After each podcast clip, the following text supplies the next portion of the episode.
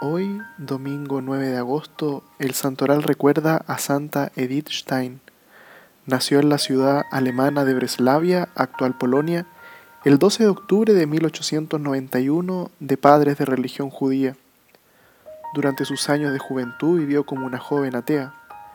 En constante búsqueda de la verdad, obtuvo el doctorado en filosofía y se convirtió en asistente universitaria de su maestro, el filósofo Edmund Husserl mediante una lectura de la autobiografía de Santa Teresa de Ávila, encontró a Jesucristo que resplandecía en el misterio de la cruz.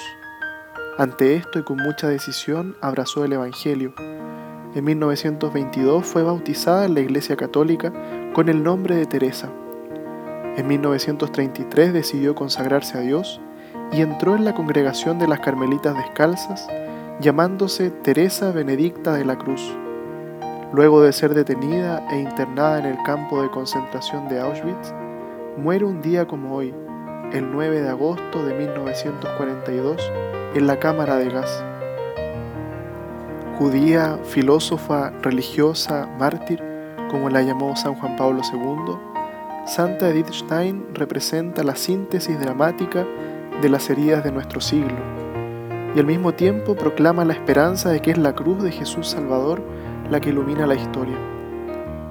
Que el ejemplo de Santa Edith Stein nos ayude a comprender el misterio de la cruz y a vivir cada momento de nuestras vidas bajo la perspectiva de la esperanza que siempre mira la cruz.